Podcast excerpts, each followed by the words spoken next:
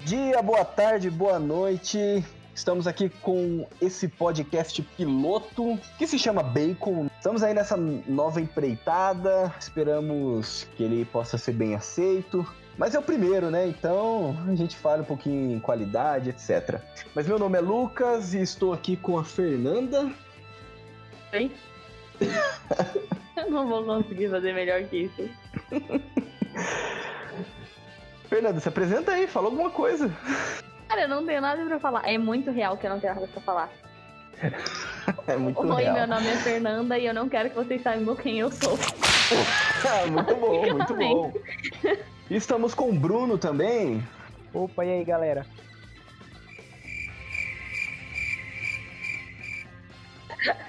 Nossa, a apresentação é muito ruim.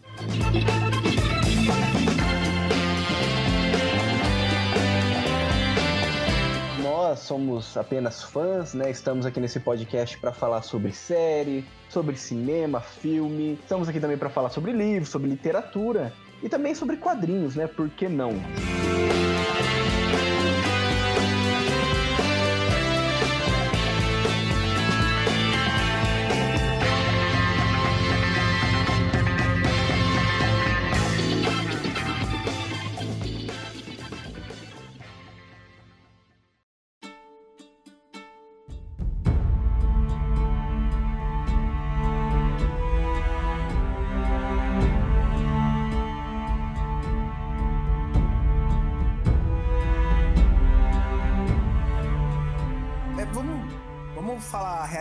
aqui, pra quem tá ouvindo. Hoje em dia só tem na cultura pop um monte de mimimi, um monte de vegetariano, veganinho chato. A gente quer ser aquelas pessoas que gostam de carne, bacon e falam de verdade do que precisa. Então, quando a gente falar aqui de filme, de livro, de série, do que for, a gente vai falar de verdade, sem o politicamente correto, sem o mimimi, como deve ser feito, analisando de verdade. E não pra ganhar like, nem curtida, nem nada. E que tipo de análise a gente vai fazer? Qualquer coisa que não seja nada muito omelete. Muito bom. É, essas coisas assim. Esse é um, um episódio super piloto mesmo, né? Que a gente já Na verdade, a gente entra perdido, né? Nem sem pé nenhum. Claramente a gente sabe o que a gente tá fazendo, a gente espera melhorar muito no futuro. Então, como nós com- é, tratamos aqui no podcast de filmes, séries, assuntos voltados também para cultura pop, nerd, que vier na cabeça, geek, seja lá o que for, né? Mas que não seja vegano. a gente trata daquilo que dá vontade, é isso. A princípio queremos falar do filme aí, né? Que saiu recentemente, que inclusive já bateu o recorde de bilheteria, né, na Disney, que é o Rei Leão, né? Live É, deixando claro que bateu recorde entre os remakes live action, que dá pra levantar uma questão aqui, será que é um live action mesmo? Porque é tudo captura de movimento, então como hoje não tá muito claro o que é o que não é live action, no caso o Rei Leão ele é considerado live action porque os precisou de atores gravando a captura de movimentos, mas de fato não aparece a cara de nenhum deles. Então tem gente que questiona o que é, Um filme que é live action. cara, qualquer filme com atores reais que aparecem. é, be- é bem trivial essa parte. Ele entra na categoria filme, se não ele é uma animação. Esse aí é um filme que não encaixa em nenhum dos dois, porque ele usa atores, mas ele ao mesmo tempo é uma animação, porque ele usa computação gráfica pra fazer tudo. Então, ele ainda tá caindo na categoria live action, mas tem gente que tá questionando esse tipo de coisa, porque eles usam captura de movimento pra videogame, eles usam captura de movimento pra muita coisa que não entra como é, atuação normal, né? Tô pensando que se ele entra em animação. Então, é, quando saiu o jogador número 1 um, do Spielberg, eles questionaram isso, porque tentaram colocar ele no, no Oscar na categoria de melhor animação. Só que foi captura de movimento, então ele não entrou nessa categoria. E aí o Rei Leão tá sendo considerado live action, mas ele também tá nesse limbo, então capaz de logo logo alguém fazer alguma categoria específica pra captura de movimento. E aí chama de prêmio Andy Serkis, que é o melhor cara disso que fez o Gollum, né?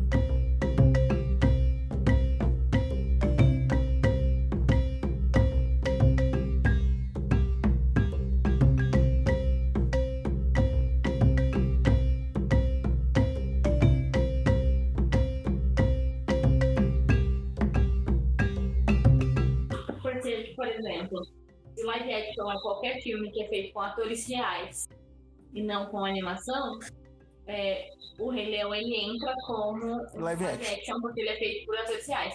Porém, ele não entra como um live action do jeito que a gente conhece, porque é feito só captura de movimento e você não vê nenhum ator. Mas também é, eu não consigo ver o Rei Leão como uma animação, porque ele foge muito do- da ideia do que, é, que a gente é acostumado com a animação. Porque, só que de fato ele é feito com computação gráfica, porém não com ilustração e com traços como uma animação convencional é feita, entendeu? É, eu, eu não gosto de pensar nele como um live action, exatamente porque o Rei Leão é um exemplo claro disso. Quando a gente vê a, a expressão do Simba, por exemplo, na spoiler em morte do Mufasa, pra quem não sabe, o Mufasa morre. Quando a gente vê a expressão do Simba na morte do Mufasa, meu, eles tentam deixar o mais parecido com a expressão de um leão de verdade. Leão não tem tanta expressão, então eles acabam até tirando um pouco da atuação do, de quem fez o filme. No caso, o, Danny, o é, Donald Glover, né? É, Donald Glover o nome do cara. Ele que fez o Simba. E não aparece tanto a expressão, porque eles tentam colocar até a parte da musculatura do leão, como é que funciona tipo, a expressão que o leão conseguiria. Então a animação clássica é muito mais da hora nesse sentido. Ela toca muito mais do que Sim. esse filme, apesar de ele ser muito mais parecido com a realidade. Então, Esse filme foi feito pra animação, né? Ele, assim, trazer ele pra realidade, pra ser realidade mesmo primeiro, deveria ser um Animal Planet, né? Ia ser um monte de bicho correndo, ninguém fala nada, na verdade. ninguém deveria falar. Então o filme em si, ele já é voltado mesmo pra animação. Então por isso que existe essa, esse desafio que foi criar esse suposto live action, né? É, do Rei Leão mesmo, né?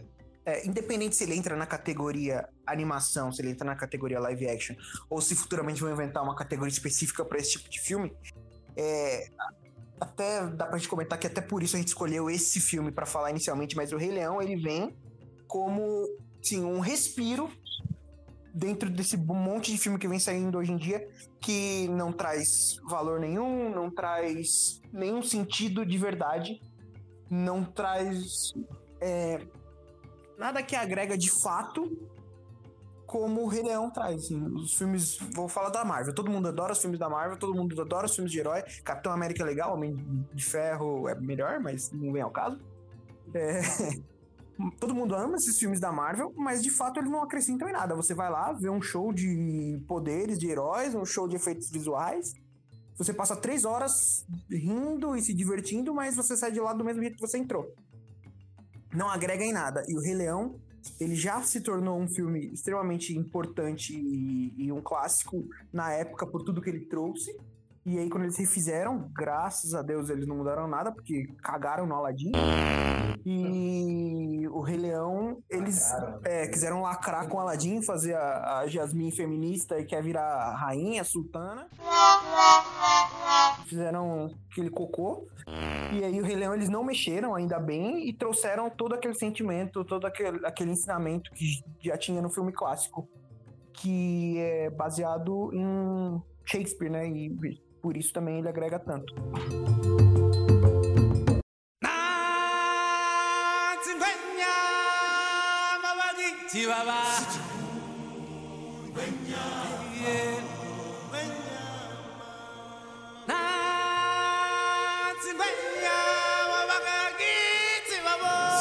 O Rei Leão, por mais que é, eles buscaram o máximo possível de transmitir a realidade, vários momentos ali do filme, várias cenas, você percebe que é muito parecido com o desenho, né? É, no- na cena inicial, com a música inicial, né, do ciclo, do ciclo sem fim, onde você vê lá os animais, quando você observa a comparação, é tudo muito parecido, é lógico, com bichos de verdade, né? É, isso eu achei bem legal. E assim, eu achei interessante que o que eles decidiram mudar foi pra deixar mais realista. Que, por exemplo, quando o Rafik carrega o Simba, ele não carrega com as duas mãos, porque o macaco não conseguiria andar e carregar o leão. Ele coloca no ombro pra ir se apoiando. Então ele- eles pensaram nessas coisas, nesses detalhes que o filme clássico teoricamente errou pra corrigir. O que foi bom, porque eles quiseram corrigir coisas técnicas e não a história que não precisava de correção, não precisava de mudança.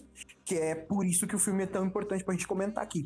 Porque você pegar e trazer a questão moral, a questão do, do que de fato representa o dever do Simba, que é o rei, da necessidade dele voltar e se colocar no lugar dele. Eu não vou nem estar aqui no mérito, não sei, talvez seja interessante a gente falar da monarquia. Quando, quando o Simba se coloca nesse lugar dele de assumir quem de fato ele é, para que de fato ele foi criado, qual é o dever dele, Cara, não existe filme que fala isso hoje em dia. Não existe filme que mostra isso.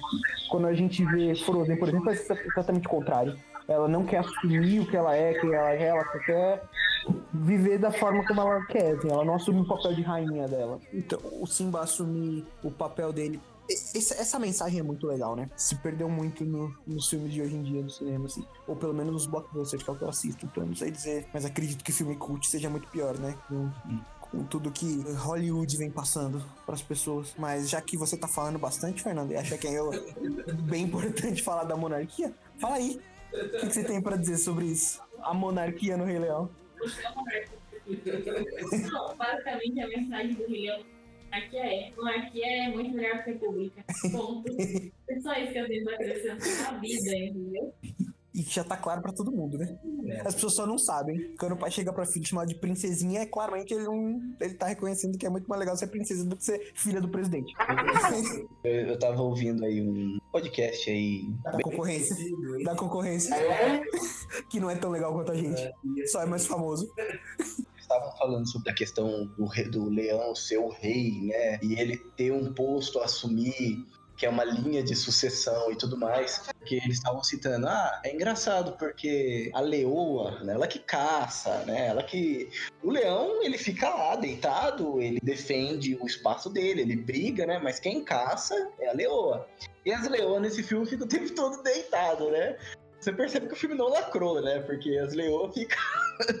Elas não assumem o posto do rei, né?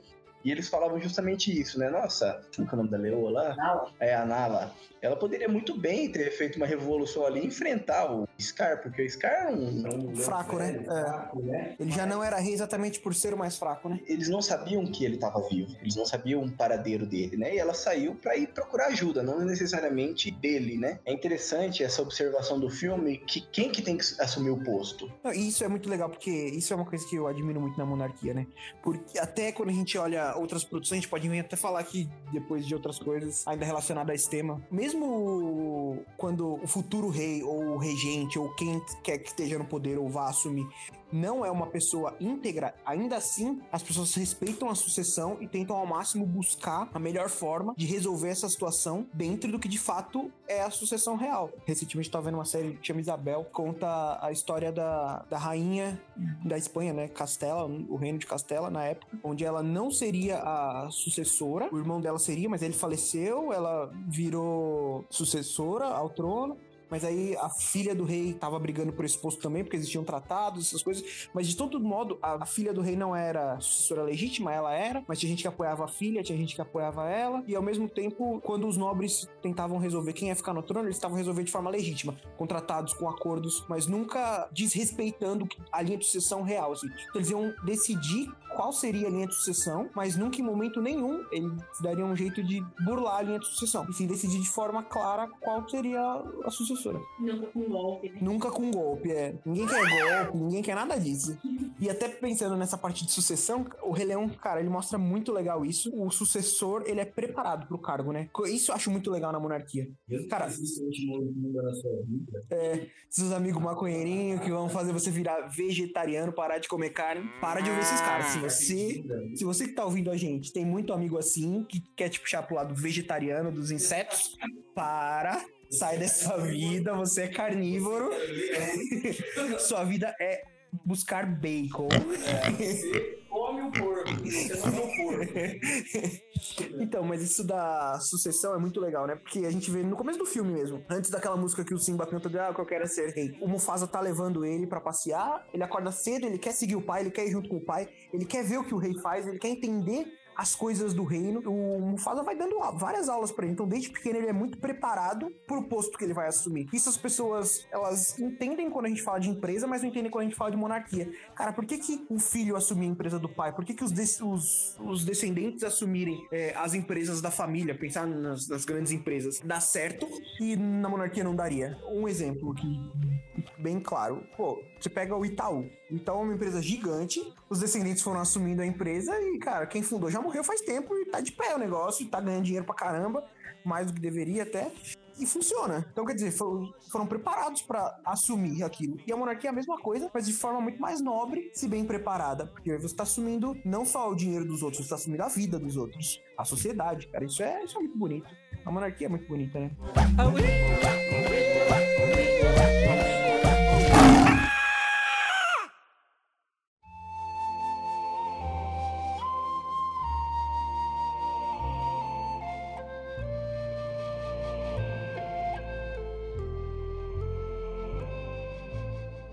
Por trás disso, seja nessa linha sucessória da monarquia, seja no filme, que é uma representação muito clara disso, existe uma vocação, né, por trás. Acima de tudo isso, né, acima de uma linha, uma simples linha sucessória de pai para filho, existe uma vocação por trás de tudo isso. É, não é só sangue, é vocação. Né? Mas é isso. Você já está ali, digamos que predestinado a responder aquele chamado, mas aí cabe a você responder ou não. De que o Simba, ele se depara ali com a morte do pai dele, do Mufasa, tio dele acaba meio que tio dele reputando na verdade é golpista, acaba meio que. Se associou com o partido das hienas. Das hienas, pois é.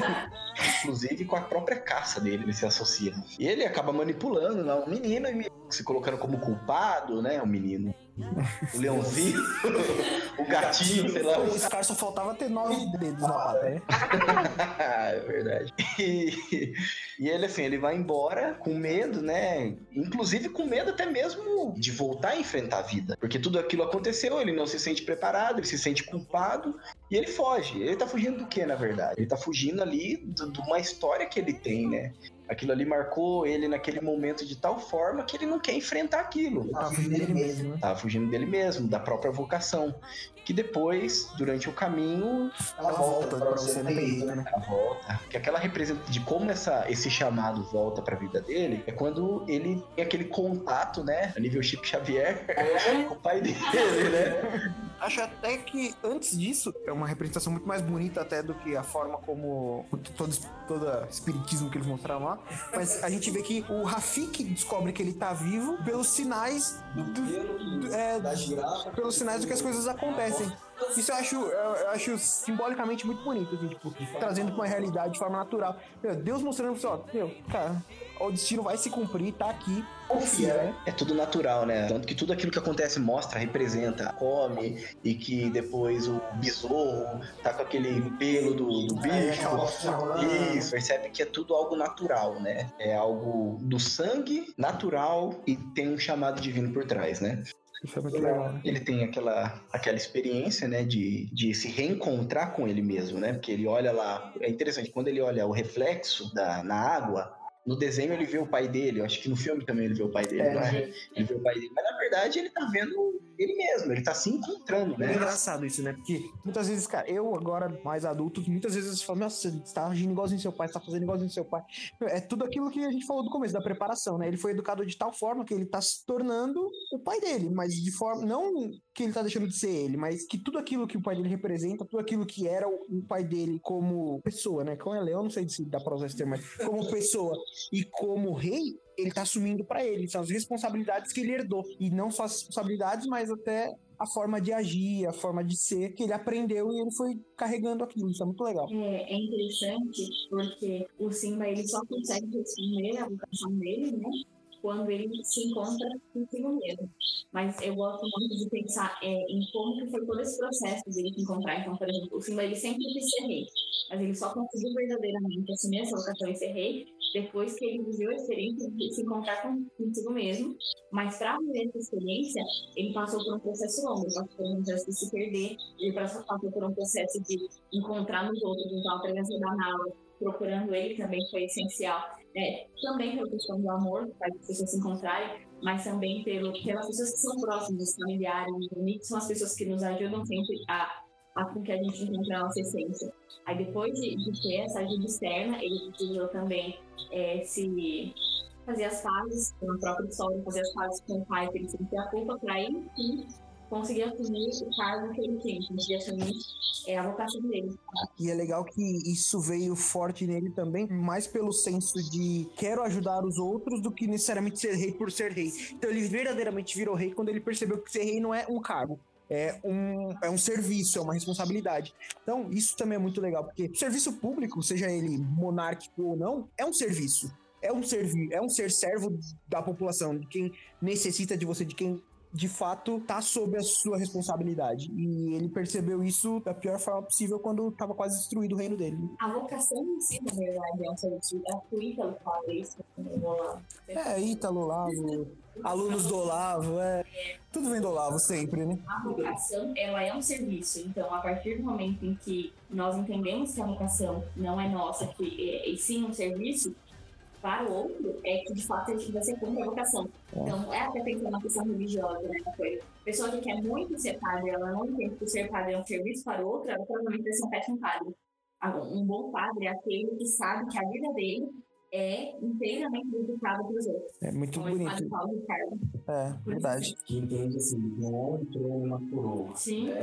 E aqui a gente está falando de vocações do, do rei, a vocação do padre, mas dá até para a gente fazer uma análise na, da Nala também. Ela já, desde o começo, quando criança, já falavam que ela seria a esposa do rei, ela também já estava sendo preparada para isso, e ela que teve que ir lá resgatar ele, ajudar a trazer ele de volta. Então, a importância da vocação dela também nisso, é, como companheira, né? Pensando, inclusive, né, nessa questão familiar, né? É. A importância da mulher para que o homem cumpra sua vocação, a importância do homem para que a mulher cumpra a vocação. Para que isso é uma questão da vocação, que é, que é a vocação mais bonita de cada família, e que os pais vivem no serviço dos filhos. E aí termina com o, com o ciclo de novo, né? Porque aí no final do filme volta aquela cena inicial, ele já no papel de rei, no papel do Mufasa, é, apresentando para a comunidade, quase que um batismo católico, apresentando o filho dele, futuro monarca. Coisa bonita, né? Eita, volta, monarquia.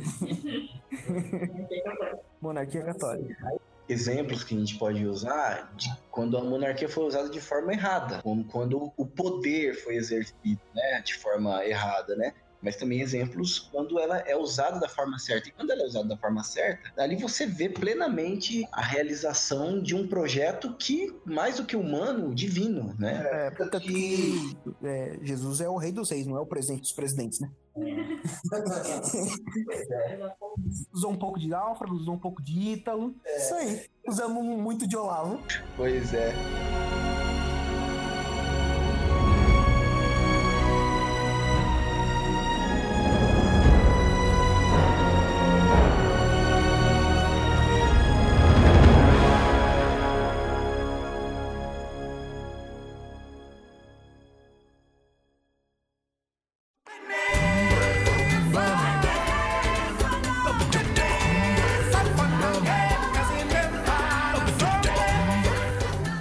Analisando o filme assim como arte. A gente pode comparar muito com o desenho, mas assim, eu acho que se a gente comparar com o desenho, fica muito fica é, acaba sendo uma covardia, né? É outra pegada. É outra, é outra...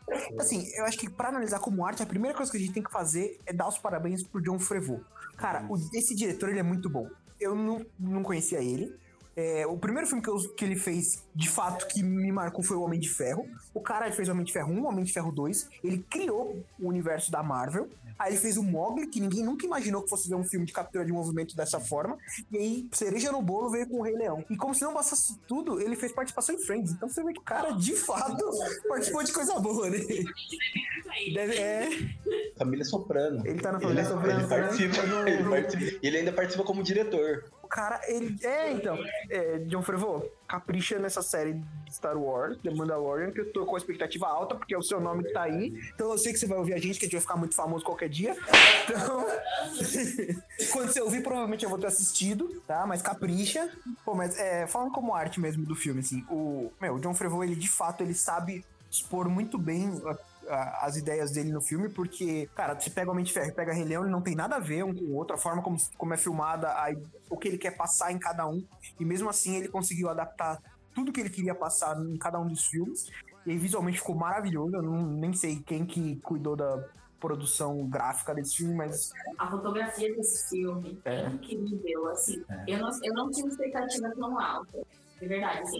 Me, me surpreendeu muito, porque é muito bem feito, é muito bonita a questão da iluminação, é como eles souberam trabalhar a, questão da natureza, os detalhes, é como eles também foram fiéis ao, ao filme original. Quando o filme começa, que tem a música, e aí você vê cada um dos animais, você vê na animação, só que é muito bem feito. Então, assim, só, só pra mim, é, pra mim, só aquela parte, só aquela música já valeu o filme inteiro. Porque É engraçado você falar isso, né? Porque eu fui, quando a gente foi ver Aladdin, eu tava com uma expectativa muito alta, principalmente por causa do visual, todo de ouro e tal, e a caverna e a lâmpada, e sabe, toda aquela Arábia bonitona que a gente vê na animação. Eu tava com uma expectativa muito alta pra fotografia, pra, pro visual desse filme. E o que mais me empolgou foi o trailer do Rei Leão, porque o visual todo da floresta dos animais da- das, tava muito incrível e me empolgou muito mais. Eu saí do Aladdin com expectativa muito alta pra Rei Leão. Então, eu gostei muito do Aladdin também. Tirando a Jasmine querendo ser feminista, eu gostei muito do Aladdin. Mas o Rei Leão me surpreendeu demais. Porque o que, que eu? Qual era o meu problema? Eu gostava muito do Rei Leão. Eu ficava pensando nessa questão da, da expressão, que eu sabia que eles não iam colocar, porque não faz sentido no, no Leão mesmo, a expressão humana. E eu tava com muito medo de ver um documentário do Da Discovery. é, da Discovery. Então eu tava com muito medo de, de ter essa impressão, né? Porque é na selva, um monte de animal, mas eles não, eles conseguiram trabalhar bem, tipo, a realidade, mas trabalhar a questão da arte da, da- Do cinema, né? Que é a É. sétima arte, né? Então a arte do belo, passar a beleza, passar o transcendente, meu, muito bonito. E, e eles fizeram isso através principalmente das questões da natureza, da iluminação e da fotografia. Então, pra mim, é, eu tive essa experiência de que é, você consegue ver o belo, você consegue ver o transcendente, que é o essencial pra mim na arte, mesmo sem as feições humanas, por exemplo, mesmo sem essas expressões, você conseguia sentir viver com a, com a coloração que tava aquela determinada cena, você conseguia sentir a tristeza, você conseguia sentir a alegria, você conseguia sentir a esperança, é, passar por todo o sentimento. Até pra complementar isso, a gente não pode deixar de falar da outra arte que faz parte desse filme que arrasa também, que é a parte musical. Meu, eles refizeram as músicas. Acho Que os, atores, é, que os atores cantam, eles refizeram, mas as, as músicas instru- instrumentais eles usaram as mesmas, né? O Hans Zimmer ele foi da animação clássica que foi agora, e eles só refizeram as cantadas com os atores novos. As originais já eram maravilhosas, permaneceram maravilhosas, e as novas também ficaram muito bonitas. No português tem aquele sotaque super forte da Isa lá no Granala que não gostei muito, eu vi. Não, eu, eu, não- eu não sei, entendeu? Não, ela Porque- canta. Não, ela canta bem, mas. Mas, tá ligado? Então, eu, eu não liguei tanto pra esse sentido assim. Eu, é, me trouxe a nostalgia. Tipo assim, esse tipo de filme, pra mim, é mais legal ouvir em português, mesmo que a qualidade seja pior, porque nem se compara com a Beyoncé, a, a menina do The Voice. Sim. Não sou fã. Mas eu prefiro em português porque dá um sentimento de nostalgia que o inglês. E quando você era criança, né? Novo. Hã? Quando você assistiu, quando você era criança. Exatamente, quando eu era criança eu assistia em português, então pra mim era isso de volta, assim, sabe? Parece que eu tô aqui no sofazinho assistindo a fita cassete. Verde. É, aquela verde da abril que eu via todo dia. É, fiquei ligado. Agora, nessa questão dos dubladores, o que eu achei meio assim, é o, é o Simba já adulto, que é o Ícaro Silva, né? Ele que é o dublador. E tem uma parte ali do Hakuna Matata, não sei se vocês bom. lembram. Então ele faz um Inclusive, solinho. que ele sobe, né? Quando que tá o Timão e o Pumba cantando e tal. Aí, naquela parte que ele entra, nossa, eu lembro que eu tava no cinema, tava no cinema assim, todo mundo que tava junto a gente olhou assim, com uma cara, tipo, horrível, meu. Eu achei. É, não é muito bom mesmo. Nossa. Eu Mas não que falar nele. É, eu- Esse não é famoso, mas eu não conheço. eu tô elogiando bastante aqui o original, tá? Porque o dublar, eu gosto muito das músicas em português porque são nostálgicas pra mim.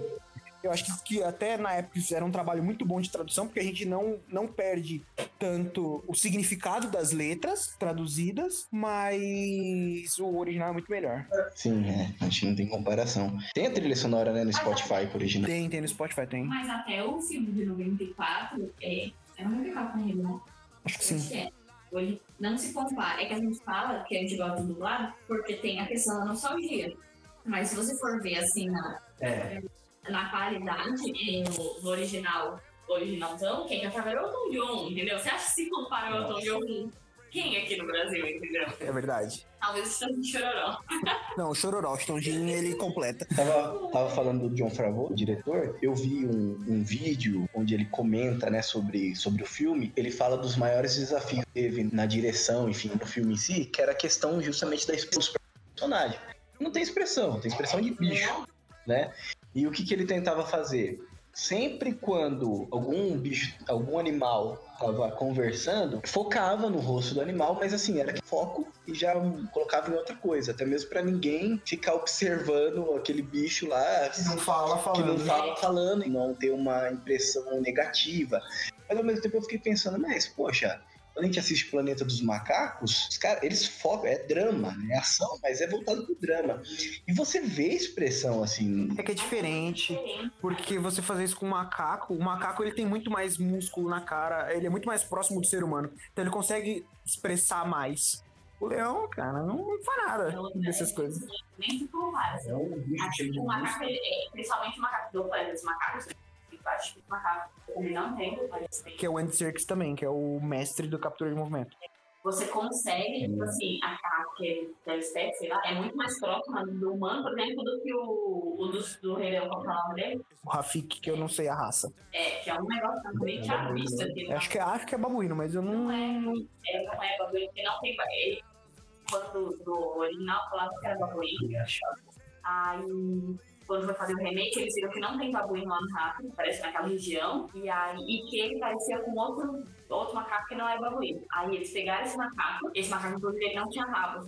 Ele tem um rabinho pequenininho. Aí eles cortaram na literalmente do macaco e enfiaram e não fizeram merda dessa vez. né? enfiaram tô andando no Cruzeiro. Gente, É, vocês não me conhecem, mas eu não sou assim, não, viu? É mentira. Mas enfim. E aí cortaram o rabo do, do Rafik. Rafik. Pera, Fala aí qual é o nome. Tinha Mandrilo Sphinx. É um primata da família dos É isso, macacos velhos, parente próximo dos babuínos. É isso aí, é esse aí que é o. Entendi. Que é muito diferente, inclusive, no, da gente, né? Dos humanos. Nossa, né? muito feio. É, então. E, por exemplo, pra esse macaco, como é que você ia dar uma expressão mais humana? Ia ficar muito estranho. Aham.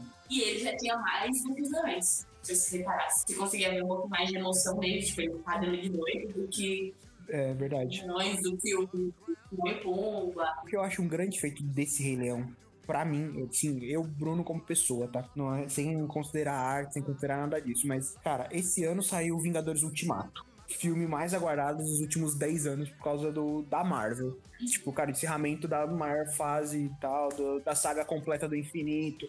E, de fato, três horas de Vingadores, muito legal. assisti- Todo, todo mundo que assistiu gostou muito. Eu assisti algumas vezes, eu viria mais vezes tranquilamente. Só que eu só me emocionei, só senti de fato alguma coisa, sabe? Bateu mesmo a arte no Rei Leão. Eu saí de Vingadores gostando muito do filme. O que agregou, o que acrescentou, o que mudou, que eu senti que fez diferença na minha vida foi o Rei Leão. Porque tudo que ele ensina, tudo que ele mostra é muito bonito. E o Vingadores, por mais incrível que seja, por maior bilheteria que faça, dinheiro que faça, não passa disso, assim, de entretenimento e dinheiro. Claro que assim, também, é, o Vingadores, ele, você consegue tirar lições muito boas. Os Vingadores Alpha nos fizeram um episódio incrível sobre os Vingadores. Não é só a técnica que importa. Então, por exemplo, os Vingadores, eles têm, visualmente falando, meu, é incrível. Gastou-se muito dinheiro com isso, então fizeram uma superprodução com efeitos especiais fora de série. Mas o Rei Leão, além disso, ele tem a bagagem da profundidade da arte É a isso. história que ele conta, que é, a, que é a, arte do cinema. Por quê? Porque ele foi baseado na Bíblia, né? Ele foi baseado no de José, Ele foi José e Moisés, ele foi baseado. Moisés, e também Shakespeare. Então, assim, você tem muita, muito conteúdo de arte dentro de- da história, dentro da narrativa. A narrativa de, do Rei Leão profunda e é muito completa. Diferente da narrativa dos Vingadores, que é muito boa, mas que não, não tem esse intuito, né? Então, é, eu acho que nem se compara. É, é, A proposta é diferente. Exato, é isso que eu quis dizer, porque o Rei Leão marcou esse- o ano dessa forma, coisa que nem o Vingadores com a bilheteria conseguiu fazer comigo. Por isso que eu falei na questão pessoal. E isso não só pra esse ano, mas eu não consigo lembrar, além desse Rei Leão, um outro filme que causou isso, esse tipo de sentimento. Porque de fato não, a gente não vê mais conteúdo dessa forma. Você vai ver Chernobyl, mas é meio depressão. Muito bom. Chernobyl, olha, não é à toa que acho que a crítica falou melhor de Chernobyl do que de várias outras séries ainda. Então, depois que a gente assistir, pode qualquer coisa comentar também. Eu pensei isso, pode ser sobre Chernobyl. Pode, já tá aqui com. Estamos convocados já. Vamos falar dos comunistas, dos comunistas. Ah, adoro. daqueles, É legal que não precisa é, falar bem, né? Não dá pra falar camaradas, bem. os camaradas. Ó, eu acho melhor que apagar a parte que a gente fala nosso nome. Não adianta, eles estão gravando. KGB. A gente tá usando equipamento da China, a China tá gravando e passando pra Mas eles. sabe, Se né? tivesse iPhone, né? Que o Steve Jobs era super caparista. Sabe que o- a Rússia vai produzir uma série de Chernobyl, né? Eu ouvi falar isso aí. A versão deles. É, Mas a que gente-. No próximo episódio a gente comenta isso. Daqui a pouco eles vão também produzir Stranger Things também, né? Mas são É verdade.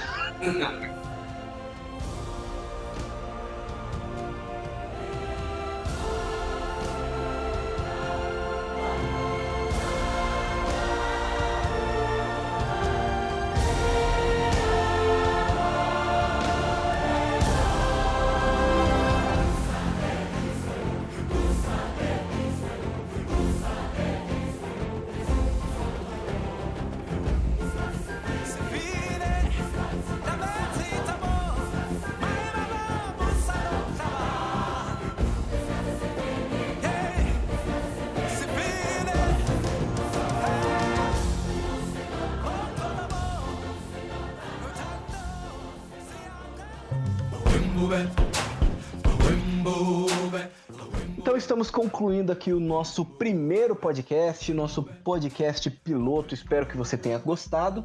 Mas como todas as vezes, nós vamos fazer também as votações. É de praxe, né? Todos os podcasts têm isso. A gente quer entrar também na, na onda, na modinha. E as nossas votações são definidas de uma forma diferente, não é mesmo, Bruno? Isso aí, explica pra galera aí. Explica aí, cara. Eu esqueci. É, nossa votação funciona assim. Se for muito ruim, a gente vai chamar de vegano. Ah. A nota vegano. Se for só ruim, a gente vai chamar de vegetariano. Se for ok, se for mediano, é frango. Porque tem possibilidade de crescimento. Tem possibilidade de crescimento. Se for bom, a gente vai chamar de bacon. E se for muito bom, de picanha bacon. E é isso, Fernanda. Qual é a nota que você vai deixar aqui pra esse filme O Rei Leão, que nós descobrimos que não é bem um live action? É, a minha nota é picanha bacon, porque esse filme é incrível e foi pra mim o melhor filme do ano. Bruno? Picanha bacon também. Por tudo que a gente veio falando aqui, não tem como dar outra nota. É impossível. Acho que se eu for também dar uma nota menor, né, eu vou acabar sendo. Inchado. É, vou ser linchado, né? Você. Todos os fãs aqui no estúdio vão querer te bater. É. Eu não vou ser oposição, né? Até mesmo porque a gente não gosta de oposição. E eu vou ficar também com essa nota 5, nota máxima, que é picanha cheddar bacon, né? Porque esse Tá filme a merece. categoria do negócio. É, mudei, né? Picanha, picanha bacon, né? Mas eu ainda acrescento um cheddar, entendeu? Eu vou ser o diferentão aqui, então. Eu vou entrar como diferentão. Então, obrigado, obrigado por aturar aí tudo o que nós colocamos aqui, mesmo sem saber de nada, né? E obrigado por concordar conosco. Podcast Bacon agradece.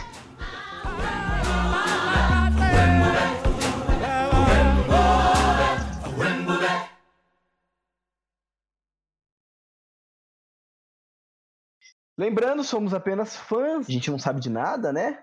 Mas se você concorda conosco, você está certo. E eu acho que é isso, mais algum adentro aí? Essa foi ruim do Flávio. São as referências, né? A gente tem que trazer algumas referências. Como é que eles vão concordar com a gente se a gente não sabe de nada? é, isso é verdade. É.